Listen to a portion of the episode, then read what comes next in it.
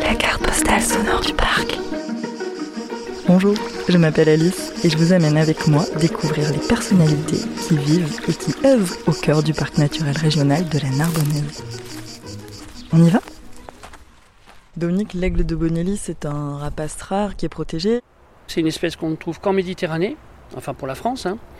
On est passé de 50-60 couples dans les années 70-80 à une petite trentaine euh, il y a une dizaine d'années.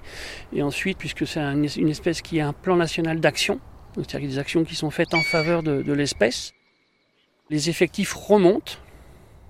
On est aujourd'hui normalement à 37 couples en France. Donc on est à nouveau à deux couples sur le territoire du parc euh, de la Narbonnaise. Couple euh, dans les Corbières et un couple sur le massif de la Clappe. Il y en a qui disent qu'il pourrait peut-être y avoir deux couples sur le massif. Bon, alors c'est vrai qu'il y a toute la nourriture disponible, hein, parce que avec tous les étangs qu'il y a autour et tous les oiseaux qui passent en migration, il a vraiment aucune difficulté pour se nourrir. Contrairement à d'autres sites euh, ailleurs en France où c'est la, nourriture est plus rare. Alors moi je suis euh, ornithologue euh, à l'association euh, Eau de Nature qu'on a créée en, en 2006. Là, Dominique, tu es en train d'observer avec les jumelles. Est-ce que tu vois quelque chose? Et ben alors là pour l'instant je ne vois rien. Bon là c'est c'est un petit peu couvert donc c'est Bon, ça reste quand même des oiseaux qui utilisent beaucoup les thermiques pour se déplacer, hein, c'est-à-dire c'est l'air chaud qui est porteur, donc ça leur permet de s'élever assez haut et comme ça de visionner un peu leur territoire euh, dans l'espoir de, repérer une, future proie.